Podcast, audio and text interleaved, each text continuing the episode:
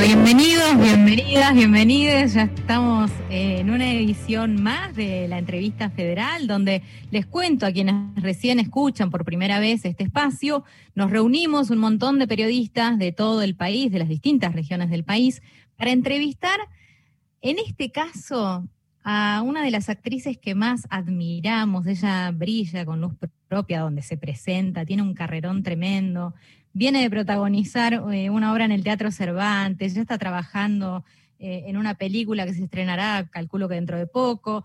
Eh, está también con algunos proyectos vinculados a un monólogo teatral y sigo viendo y, bueno, y no, no, sé cómo hace, además es madre y además se hace un tiempo para poder conversar hoy con nosotros. Así que bienvenida Cecilia Roth a la radio pública, a Radio Nacional. ¿Cómo estás? A ver si te podemos escuchar. Estamos con, este nuevo lenguaje de mutearse y desmutearse. Ahora sí. Ahora sí, ahora, estoy, ahora no estoy muteada. ¿Cómo están todos? y todas y todos. Me alegro mucho. Em, me alegro mucho. Ahí tengo los nombres de todos y todas y todos, así que los voy a llamar con los nombres, si puedo. Genial. Bueno, te cuento, Ceci, que te vamos a llevar un poco al pasado, así de entrada, porque es un, sitio que vos conoces bien, trabajaste hace casi 30 años filmando una película allí de Aristarain. Vamos a arrancar en San Luis. ¿eh? Ah, qué lindo. Que recordarás mucho, allí está Elina Gómez Martín, así que ella va a ser quien abra esta charla. Elina.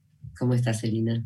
Cecilia, buenas tardes. Es un placer poder conversar con vos, este, tener este momento, sobre todo a, las personas que somos como muy cinéfilas. Eh, bueno, hablamos de San Luis por este, un lugar en el mundo y esa eh, hermosa película que se hizo por acá. Y pensando en todo esto y en todo tu trabajo, este, con todos los directores y las directoras que has trabajado, por nombrar algunos, desde Juan José Fusido al principio, María Luisa Bemberg, el mismísimo Almodóvar, Aristarán, Piñeiro. Me preguntaba y me, gustó la idea de invitarte a hacer un juego, que si en algún mundo ideal, ¿cuál sería como la peli que te gustaría hacer? ¿Con qué director y qué directora? ¿Y quiénes serían tus compañeros y compañeras? Qué difícil pregunta, muy difícil es la pregunta, porque es muy difícil pensar en un mundo ideal primero. eh, y después, este, creo que tengo muchos favoritos, muchos favoritos y favoritas, directores, actores, actrices, directoras. Eh, me resultaría muy injusto nombrar a alguien y porque, porque se me cruzan muchas por la cabeza, muchas por la cabeza. Me gusta mucho trabajar con mujeres. Esto es, este, de alguna manera, eh, muy diferente es cierto, a, a lo que sucedía antes en el cine, cuando yo empecé en el cine, las cabezas de los equipos y, eh, los directores eran todos hombres, y, ahora eh, hay, se comparten los, eh, creo que 50%, 50-50, este, pero en todo caso hay muchas más mujeres siempre, y eso me parece maravilloso, es una nueva manera de, de mirar, es otra mirada, las cámaras, las, las luces. Eh, me estoy, este, estoy pasándolo muy bien trabajando con mujeres. Entonces, eh, eso, me gustaría trabajar con mujeres. Eh, eso, eso, decir eso como generalizando este, un poco todo. Pero soy muy feliz trabajando con, con, mis amigas, porque siempre se convierten en amigas a lo largo del trabajo. Así que es eso, más que nada. Bueno, yo sí tengo, mi, me voy a atrever a decirte que yo sí te tengo en, un ideal. A mí me encantaría verte con Alex de la Iglesia. Alex, eh, sí, mira, este, no había pensado en Alex. Somos amigos, lo conozco, bueno, amiguetes, como dice él, amiguetes. Eh, eh, no, nunca se me ocurrió, Alex, para trabajar con él, eh, porque, pero bueno, si lo dices, la verdad que lo pienso y me encantan sus películas, me gustan mucho. Eh, me parece una persona muy, muy, muy inteligente, muy sensible y muy creativo y muy diferente, muy diferente, tiene una mirada muy, muy personal. Ojalá. Lo tuyo sea, un, sea mágico. Ojalá. Gracias, Cecilia. No, de nada, por favor. Hola, Cecilia. Mi nombre es Jimena Arnolfi. Te saludo desde Gualeguaychú. Mucho gusto. ¿Me escuchás? A ver, creo que hay algún problema de conexión. Ahí te veo. Eh, Ah, ver si sí. si ahí nos escuchamos. Sí, No estoy muteada, ¿eh? No, no, no, pero vos nos escuchabas porque nosotros no te podíamos escuchar, eh, había como un problema de conexión. Con internet es, es más o menos. Pero qué raro, estoy recontra conectada. Ahora sí, ahora sí. Aprovechemos. Jimé. Bueno, aquí Pregunta. estamos, aquí estamos. Bueno, eh, uno de tus últimos trabajos fue una obra en el Teatro Cervantes sobre teoría King Kong, que es un libro fundamental en toda biblioteca feminista. Quiero preguntarte cómo fue la experiencia de trabajar con, con ese texto. Te invito a contar un poco sobre el libro, porque quizás hay personas escuchando que no lo leyeron. Y también teniendo en cuenta que esa literatura nos suele atravesar y nos da herramientas para la supervivencia, te quiero consultar si en vos habilitó nuevas preguntas o nuevas maneras de repensar tu vida o la, o la coyuntura y las historias que nos rodean. Mira, es un libro escrito en 2006. Lo que pasó en el feminismo desde el 2006 al 2021 es extraordinario. Es un libro escrito antes de una, de Ni Una Menos, Sí. eh, eh, de Me Too, de, de, de todas las eh, colectivos feministas y todo el, el- el planeta feminista eh, conectado que hay en este momento. Es un libro que protesta contra esa no conexión, un poco. Eh, al contrario, eh, hay momentos en que en mí, mi, lo que yo, estaba, yo tenía que hacer, eh, yo tenía que contar y hablar sobre la violación. Sobre una violación que, que tuvo Virginia, además, de, de Pan, que es la autora. Está traducido el libro por, por Paul B. Preciado, que, que es un- otro filósofo, sociólogo, sociólogo y filósofo, eh, que está traducido por él del francés al español. Eh, y a mí lo que, lo que me pasó con el libro fue pensar, porque a ella la violan en 1984. Debe tener más o menos mi edad. En esa época a mí me, me violaron. Eh, y yo no me acuerdo ni de la cara de la persona, ni del nombre, porque era un amigo de mi exnovio. Y, y, y me inmediatamente conecté con esta situación eh, del pasado, pero tan del presente, porque de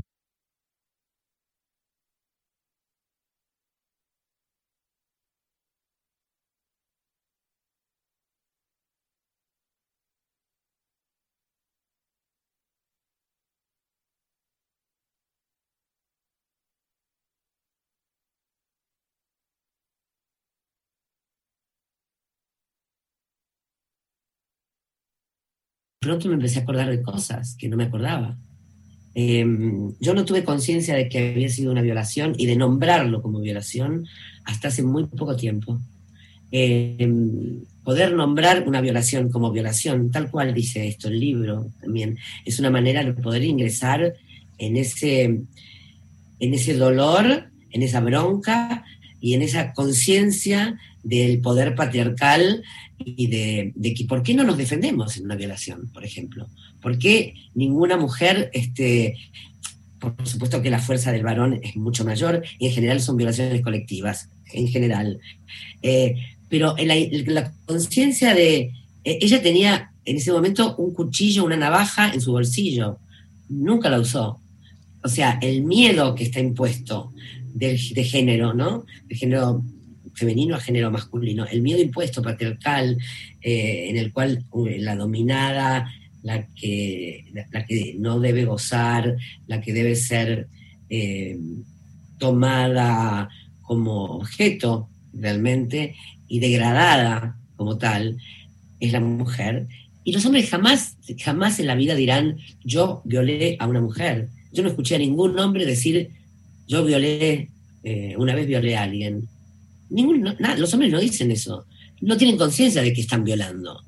Eh, inclusive en una, en una pareja también hay abusos. De, la pareja, por ahí una, la mujer puede decir no, no, pero como es tu pareja, también es, una, es un abuso de alguna manera. El libro eh, y la experiencia, la, directora Andrea Garrote, que es maravillosa, eh, hizo un trabajo muy sutil, muy sutil, eh, porque es, un, es un ensayo, el libro es un ensayo, a pesar de que ella cuenta cosas de sí misma, y es difícil actuar un ensayo, o sea, no, es, no, es, no, es una, no, dramaturgia. Entonces, eh, hizo una cosa muy sutil con la computadora, con el pensar, con voces en off, con la voz de ella en off por momentos. Pero contestando tu pregunta, me llevó a, a, preguntarme, a repensar, a, tener conciencia de muchas cosas que por ahí eh, en, en, la vida cotidiana las dejas pasar. Em, y creo que no hay que dejarlas pasar creo que no hay que dejarla pasar. Para nada. Muchas gracias por compartir todo esto, Cecilia. No, de nada. Muchas gracias a vos por preguntarlo también. ¿Qué tal, Cecilia? Mi nombre es Maximiliano, le hablo desde acá, desde Bahía Blanca. Em, yo tenía preparada... ¿Me ¿Cómo? ¿Me dijiste le hablo? Sí, eh, bueno, si querés, bueno. Por favor, em, por favor. Tenía preparadas algunas preguntas sobre em, sobre su época con Almodóvar, pero lo que acaba de decir es muy fuerte y quería reformular, ¿no? Em, ¿Cómo puede ser que em, todavía, eh, con toda la información que tenemos sobre la violencia de mujeres, sobre el machismo, sobre el... La violencia de quiénes, no, de las mujeres no son violentas. Hacia, las mujeres, sobre la violencia hacia las mujeres. ¿Cómo puede ser que todavía cueste entender por algún sector de la sociedad este tema. ¿Es pregunta? ¿En que usted que radica que, que, no se llegue a entender este eh, conflicto que tiene no, las Creo que es cultural, que es estructural. Eh, creo que el patriarcado es, este, es, está, es la base de, la, de, cómo está construida la sociedad. Eh, eh, definitivamente. O sea, para que un. Yo creo que el, feminismo es, es, es, es, colectivo, es una aventura colectiva de hombres y de mujeres y de personas y de, de, de, de, todos de los géneros. Es, este, es una revolución de cómo entender, eh, cómo entender cómo, cómo hemos sido, cómo hemos vivido. Y ahora, bueno, está muy, muy, muy cercano con los talibanes en Afganistán. ¿Qué va a pasar con las mujeres ahora? Este, por supuesto que no van a poder estudiar en la facultad, pero eso es, está clarísimo que no. Pero van a ser matadas, asesinadas, violadas, eh, ocultadas, desaparecidas. Este, eso es el patriarcado. Y seguimos viviendo en esa estructura. ¿Cómo? Yo no sé la respuesta de por qué la gente no entiende. no sé la respuesta. Yo creo que está incorporado en una. incorporado como, como una forma de vida. Hay veces que que los hombres no se dan cuenta que están siendo em, o acosadores o maltratadores, no se dan cuenta. Y no son este, machistas, creen ellos. Pero está, es muy común que un hombre te, haga así la nalga. Este, es muy común que, que, que, nosotras no somos irrespetuosas con lo Creo que nosotras pedimos permiso para esas cosas o no las hacemos creo que está, está estructurado de esa manera. Los, los hombres tienen el derecho de poder eh, manipular, hacer, sin darse cuenta que lo están haciendo algunos seguramente, em, a, una mujer. Y es más, cuando una mujer dice no, el hombre le dice, sos una mentirosa, si vos querés. No me digas no, si vos querés. ¿No, chica? Sí, sí, sí, sí. Y, y, acoto esto, cuando se dice, eh, por ejemplo, con este caso de Alberto Fernández, su mujer, ¿no? Ahí es un micromachismo chiquito, pero que va en este sentido también, ¿no? Este, eh, ahí yo tengo, ¿no? Tengo, no, escuché, no escuché lo que esa, esa de verdad, no, no escuché, no escuché cuando, cuando él primera Además no tengo ganas de escuchar a Alberto, me pasa eso ahora en este eh, con toda mi, yo apoyo totalmente la gestión de este gobierno, pero creo que no, no, todo es bueno, de verdad. Hay muchas cosas que no, que bueno, que son muy difíciles de gestar también en, pandemia, en fin. Pero esta situación particular en la que se ve el machismo, en Alberto que no debe ser machista, pero que se ve, que se ve claramente, o echarle la culpa a, una mujer, porque las mujeres tienen la culpa de todo, porque me distrajo. sí. Muchas gracias, Cecilia. No de nada, Maxi. Hola Cecilia, buenas tardes. Mi nombre es Fernanda. sí, de LT14. Te saludo desde Paraná, Entre Ríos. Te esperamos cuando quieras en nuestro teatro 3 de febrero y soy transmisora del afecto que te tienen.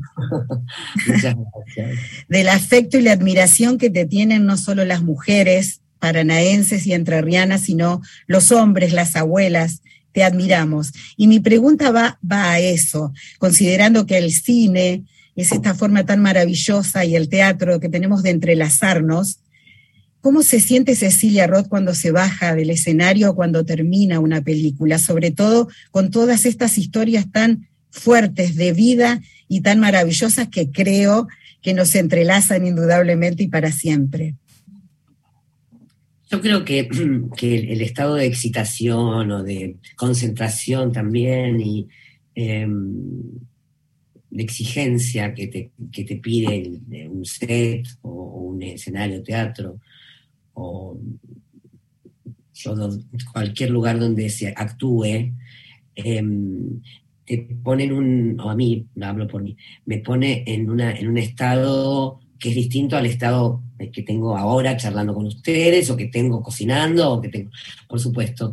¿Cómo me siento? Eh, a veces, eh, a veces muy autocrítica, entonces no me, me, cuesta eh, volver a, meterme en, el, en el mundo. A veces muy contenta, a veces eh, muy cansada, pero yo sé lo que me estás preguntando vos, ¿cómo soy en la vida? Eso me estás preguntando, ¿no? Em, yo creo que como una persona... Sí, así es.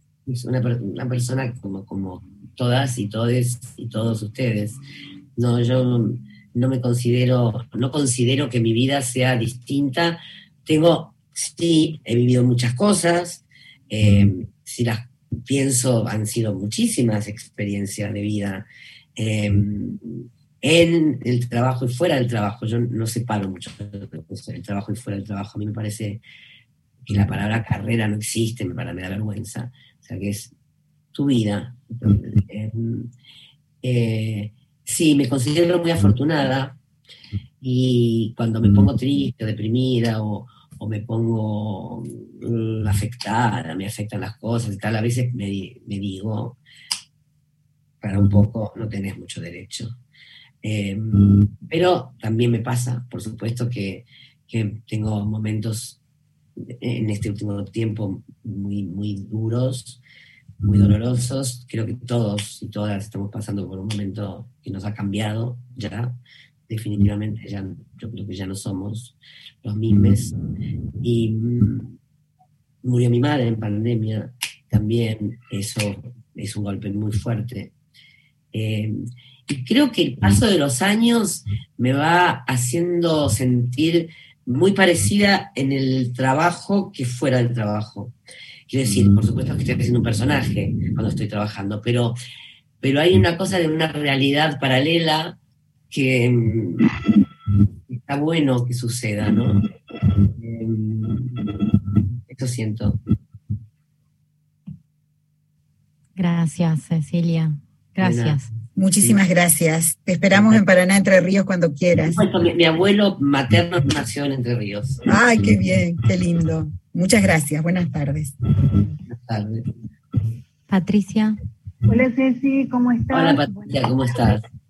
Bien, muy bien. Muchas gracias por la generosidad de la, de la entrevista.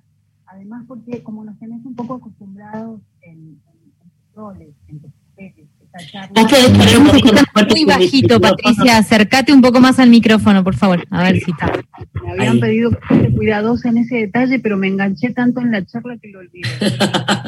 Mm. Se escucha con mucha dificultad. charla eh, tan eh, tan directa y tan descarnada como han solido ser en algún momento tus personajes, donde, donde has mostrado ya es esta beta que ahora desnudas frente a nosotros y eh, retomando un poco la charla con Elina cuando ella decía lo que le gustaría, eh, no pude evitar pensar en tu, en tu actuación en Martín H. con Eusebio Poncela y hago una... un, voto de deseo. Me encantaría volver a verte actuando con, con Eusebio Poncela. ojalá que eso suceda pronto. Mi pregunta tiene que ver a propósito de que mencionabas esto de que la vida en un año y pico nos cambió y nos cambió para siempre. Han cambiado las relaciones humanas, han, ha cambiado la manera de comunicarse. ¿Vos crees que esto va a, requerir un nuevo idioma comunicacional en el cine, el, el idioma cinematográfico? Después de la pandemia y, de este giro que han dado las comunicaciones, ¿crees que va a requerir de un nuevo modo de contar esta historia? Mira, eh, no lo sé, no lo sé, pero sí sé que lo que se está haciendo ahora en cine no está tomando en cuenta la pandemia todavía. Eh, todavía no está tomando en cuenta la pandemia. Pareciera, todas las películas o series que estoy viendo que se hicieron entre el 20 y el 21, em, la pandemia es como si no hubiese existido nunca. Eh, no es que sea una actitud negacionista, sino que lo, que están contando, lo, que están relatando, la narrativa de la película o de la, obra de teatro, no tiene que ver con, la pandemia. Entonces está salida de foco solo vi una, serie que era particularmente hablando sobre la pandemia, que eran todos en Zoom como estamos nosotros. Em, yo creo que lo que va a requerir es mucho, lo que requiere o lo que me requiere a mí es mucha dedicación en pensar y en entender en qué nos, nos cambió, nos cambia y nos cambiará eh, esta película de terror ¿no? que estamos viviendo. Mm, yo ya me siento, yo ya siento que, que, por ejemplo, el otro día pensaba, y le pasa a muchos, con amigos y amigas con, las que he hablado, con mi padre, con, con mucha gente, que por ahí, no sé si a ustedes les pasa, como que me, me, queda, me, queda, me, olvido de palabras, hay palabras que, que me cuesta encontrar, palabras fáciles, palabras que, palabras. Y pienso que como uno habla con uno mismo simbólicamente, no, no habla con palabras, uno piensa solo, cuando pensás, no pensás hablándote. Yo creo que nos hemos quedado un poco en ese lugar de pensamiento, eh, porque con quien más hablamos es con nosotros en, esta, en, este, en estos momentos, o no hablamos con nadie, pero digo, yo por lo menos con la que más, ah, eh, ah, con quien más tengo un encuentro que no he tenido nunca en mi vida es conmigo misma, porque nunca he tenido el tiempo, ni la dedicación, ni la realidad que provoca esto que, estamos viviendo, ¿no? Eh, y creo que hay que aprovecharlo, creo que hay que aprovechar ese encuentro, ese reencuentro, esa eh, esa nueva versión de nosotros y nosotras que, que, es diferente a la que conocíamos. Por lo menos a mí me pasa eso.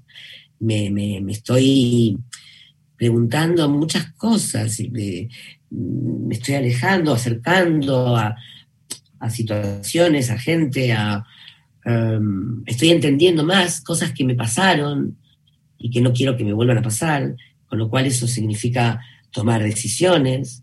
Em, creo que tenemos que aprovechar esta instancia que nos da la pandemia, que es que creo lo único bueno. Otra cosa buena es que con el barbijo puedes hablar sola por la calle y nadie se entera. Eso está muy bueno también.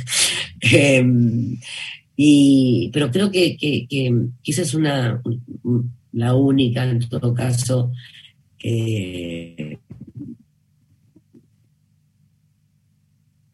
somos, quiénes somos, ¿no? ¿Cómo, cómo, cómo tomamos esto y cómo reaccionamos ante esto? Em, creo, que, creo que es eso. Y que el lenguaje luego cinematográfico y, y, teatral seguramente va a cambiar por sí mismo, no, no por, por, porque debe hacerlo, no porque los pensamientos, las narrativas serán otras.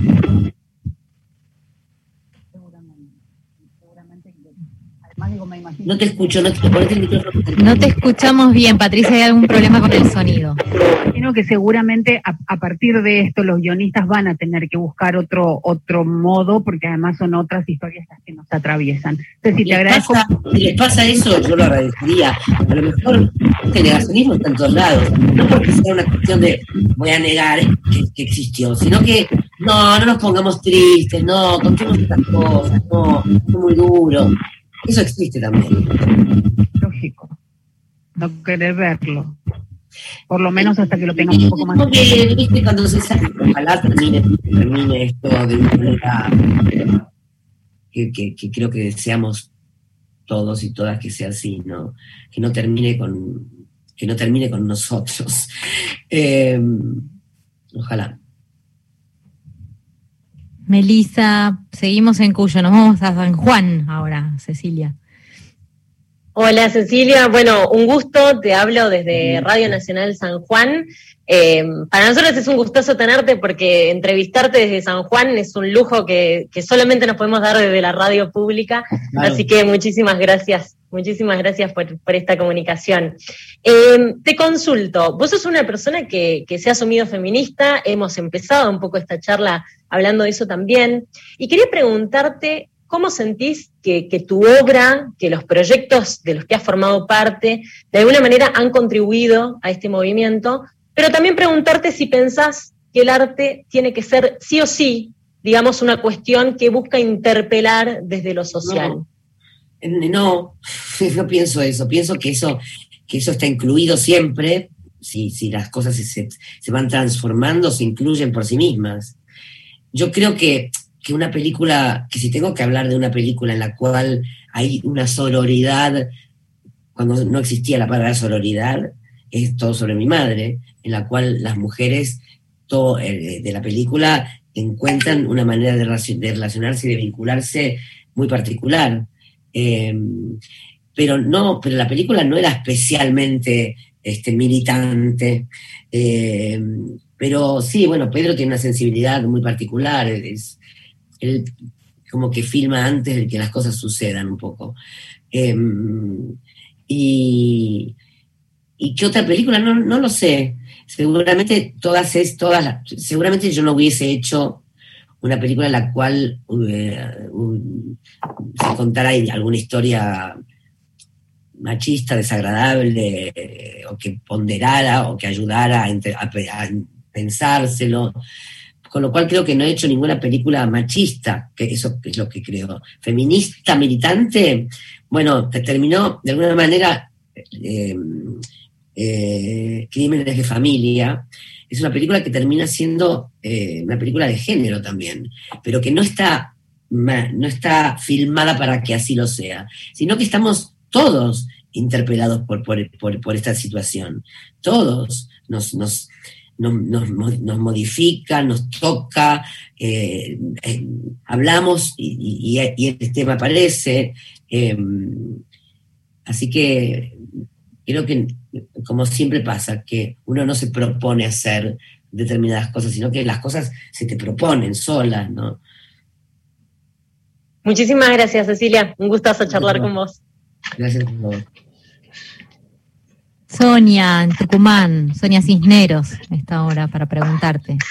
Hola, Hola, ¿cómo estás, Cecilia? Un gran gusto saludarte. Eh, aquí estamos compartiendo esta entrevista federal y es realmente muy grato poder conversar contigo, que sos una gran actriz argentina, todo un lujo, dueña de una notable trayectoria, eh, tanto en teatro como en cine y como en televisión. Y justamente mi pregunta, Cecilia, eh, va para vos, para que nos cuentes vos que hiciste eh, teatro, cine y televisión, ¿en cuál de estos medios te sentís más cómoda?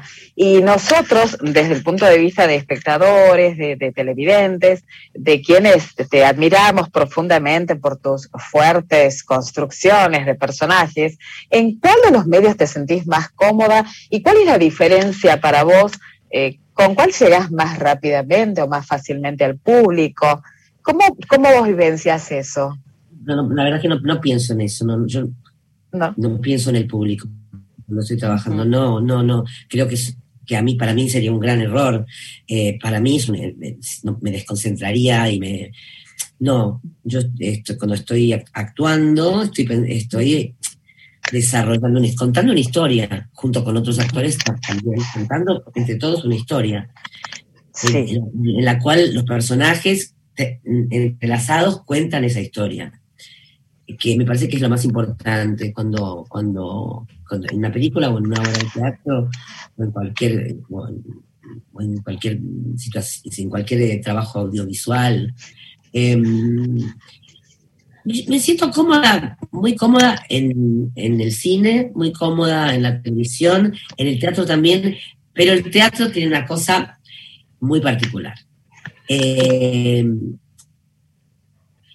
si te sentís bien, te sentís mejor que en ningún otro lugar. Pero en el momento, en la escena o la, o la situación o los minisegundos, microsegundos, en los cuales te desconcentraste, y no, bueno, a mí lo que me pasa a mí es que me cuesta mucho salir de eso, eh, salir de esa autocrítica y seguir, eh, seguir trabajando. Y además tiene esa situación de, abismo. El teatro es un abismo, o sea, estás entre, entre patas para salir al escenario, empezar la función, y es un abismo, porque, porque, ¿sabes lo que va a pasar? Primero porque, porque no, hay, puedes rebobinar. Segundo porque es un vivo, con gente, es una ceremonia. Que hacemos entre el público y los actores. Eh, nunca hay una, una función igual a la otra, no existe eso, porque cada uno está en otro estado, porque el público es distinto, porque, porque, porque el teatro estás, estás, en, estás viva, estás viva ahí, con, tu cuerpo, estás poniendo el cuerpo ahí. Em, yo tendría que decir, es donde me, me, siento actriz. Sí, es donde me siento actriz, pero donde me siento más frágil y más vulnerable que ninguna otra, ninguna otra, ningún otro lugar. Y vos siempre, Cecilia, estuviste en España, donde tenés muchas realizaciones, y sin embargo siempre volvés a la Argentina a realizar tus proyectos y a trabajar. Ahora bien, em, ¿cómo encontrás en estos momentos eh, el cine argentino? ¿Cómo sería tu opinión? Yo creo que hay enorme talento en la Argentina. No, diagnóstico no tengo. Eh, yo creo que hay un enorme talento en Argentina, en, eh, la parte eh, artística, en la parte técnica, enorme talento. Y es muy difícil, no se sabe por qué, que la cultura en general, y dentro de ella el teatro, el cine, la televisión, las ficciones, digo, vayan creciendo como una industria. Eh, no tenemos una industria. Si tuviéramos una industria sería raquítica, no la tenemos. Tenemos eh, productores em, eh, con, mucha vocación de, hacer cine o hacer teatro y, y, muy, muy valientes, porque no hay una industria que se sostenga. Em, yo veo al cine argentino luchando contra sí mismo eh, en ese sentido.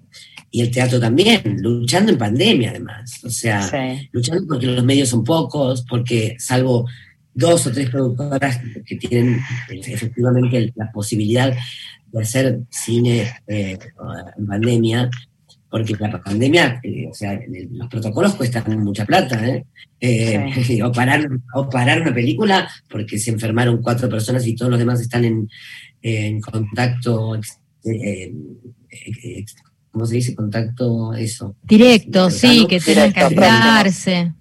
No, directo, no hay una palabra, extremo, extremo no, no importa. Es que me faltan las palabras. Estrecho se llama. No, estrecho. Estrecho. En contacto, contacto estrecho, tampoco estrecho, no te con nadie hace años.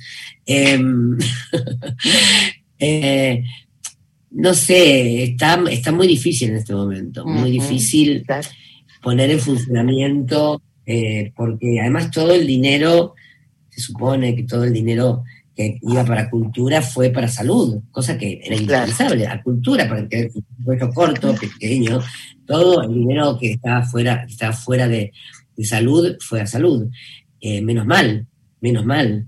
Pero es muy doloroso para nosotros. Nosotros no somos, en, un sentido, mm, yo creo que el Estado no se dio cuenta de lo frágiles y vulnerables que somos en todo sentido, económicamente, emocionalmente, em, eh, que además somos, yo creo, esenciales en un punto.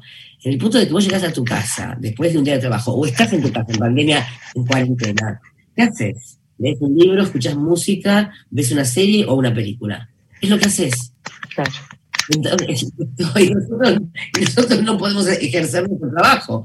Este, ustedes tienen el beneficio de, la, de, lo, hecho, de lo realizado, y, pero a nosotros eso no nos da plata, no, nadie nos paga porque nuestra imagen se repita. Este, todos los, canales de aire, que eran los que tenían que pagar eso para en Sagay, ponen todas sus cosas en, YouTube o en Flow, para no pagar a los actores, se ahorran el, trabajo, se, ahorran mucho dinero no pagando, no pagando la imagen. Los músicos dejan de pagarles, o los autores si dejan de pagarles, ¿sabés cómo se ponen? Los, actores somos muy vulnerables, porque dependemos de muchas cosas. Eh, yo creo que el cine argentino, volviendo a tu pregunta, es mm, sobre todo valiente y, mm, único, personal, tiene una voz propia, es el cine argentino, tiene, tiene claramente, es, ves una película, un extranjero ve una película, un cinéfilo extranjero ve una película y dice, esta, esta película es argentina, antes de que comience a, a, rolar la, la película. Em, yo creo que hay, repito, enorme talento y lo que hace falta es que tanto el INCA como, como mecenazgo de la ciudad, como todos los, este, organismos del Ministerio de Cultura, este, pongan un poco más voluntad en, en acordarse de nosotros.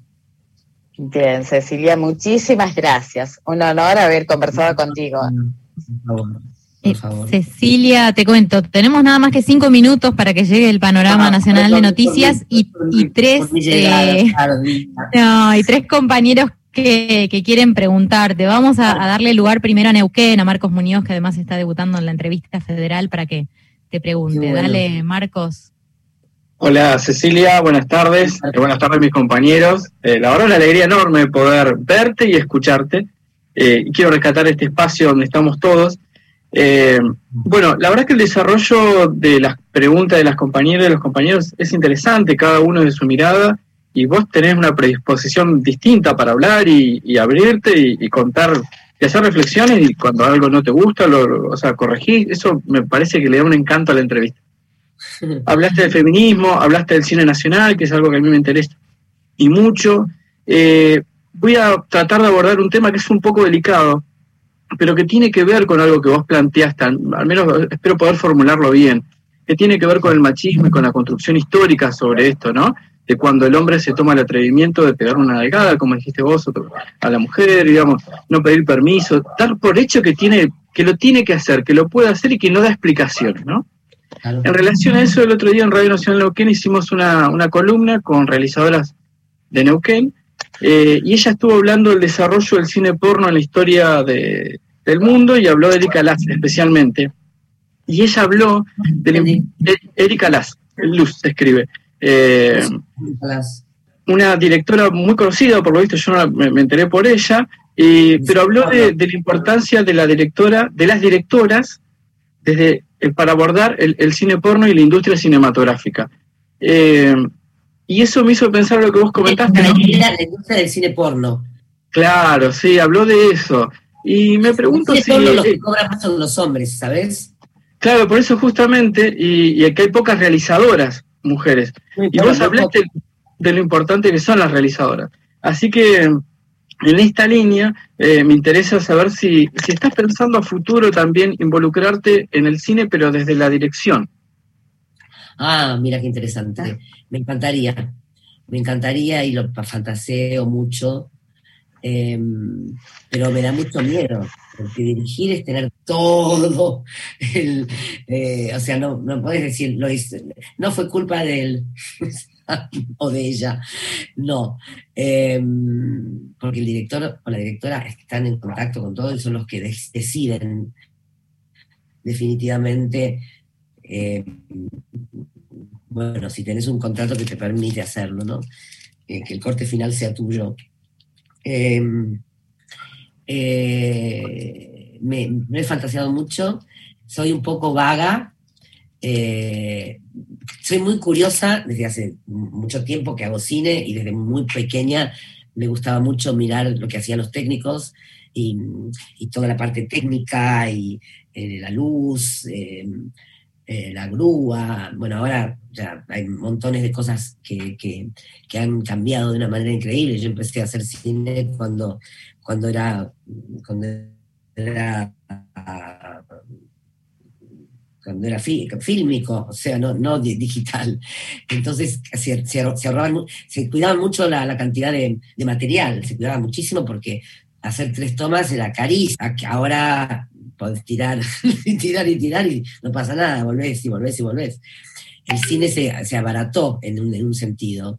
Mm, y también siento que el cine ahora, el, cine mainstream, digamos, em, es exageradamente... ¿Cómo podría decir la palabra? Exageradamente, se necesita de demasiadas cosas para, que, para llegar al público. Hay público que, no puede ver una película en la que se habla más de un minuto. Eh, y es lamentable, o en la que se ve una escena y una imagen en la que pasan pocas cosas y nadie habla. Eh, que tiene que ver con el cine de autor y con el cine independiente, gráfica en la cual los Avengers y todo, todo, todo, no, estoy hablando en contra de nada, ¿eh? pero hay chicos que no han visto nunca una película de autor Em, y eso me da mucha pena porque serían las películas que yo podría hacer, las otras no. Eh, bueno, podría ser, qué sé yo. Podría ser mal a lo mejor, pero las son las películas en las que pienso, ¿no? No pienso en, películas este, escandalosamente producidas. Eh, he pensado en, ser directora, pero en ser directora no, en dirigir. También he pensado en escribir, pero una cosa es escribir y otra cosa es ser escritora. Una cosa es pensar en dirigir y otra cosa es ser directora. Hay un abismo entre eso. Cecilia, es alucinante escucharte. La verdad es que dan ganas de, tener una hora más, sobre todo porque quedó Miguel, Miguel Pasarini de Rosario y también Germán de San Martín de los Andes. Con, Ya es mi culpa, es mi culpa. Es absolutamente mi. Me da culpa, me da culpa, me da culpa. Totalmente. Pero me, detuvieron la, me detuvieron las circunstancias. Y gracias por, por hablar de la manera que lo hiciste. No nada, nada. ¿Eh? No, digo que gracias por abrirte de la manera en que lo hiciste, por contar las cosas que contaste. Eh, es difícil a veces entrar en clima cuando hay poquito tiempo y sin embargo vos nos llevaste por rincones este, muy variados ¿eh? de tu vida y, de tu obra, ¿no? Como, actriz, digo. Así que gracias, quedará abierta ahí la puerta para un, nuevo reencuentro cuando, cuando quieran, cuando quieran, cuando quieran, estoy absolutamente disponible, de verdad. Y además hacer una entrevista federal me parece maravilloso, realmente me parece maravilloso. Creo que, qué pena que no se hacía antes, ¿no? Eso me hace, pensar en por qué antes no se hacían. Em, pero bueno, muy, muy contenta de haberla hecho, de haberlos conocido y, ustedes también con sus preguntas me hicieron este, contestar como contesté. No, soy yo sola. Gracias, Cecilia. Conversamos con, Cecilia Roth. Gracias a todos los compañeros y compañeras de, la radio que han participado en la entrevista. Gracias a, Laura Giga, que ha estado en la operación técnica desde temprano, a Chiquito Profili y también a Martín Bibiloni en la coordinación de, estas notas. Eh, nosotros nos reencontramos en la próxima entrevista federal. Quédense, que ya llega el panorama nacional de noticias. Pido disculpas, nos pasamos unos minutitos apenas. Chau, hasta la próxima.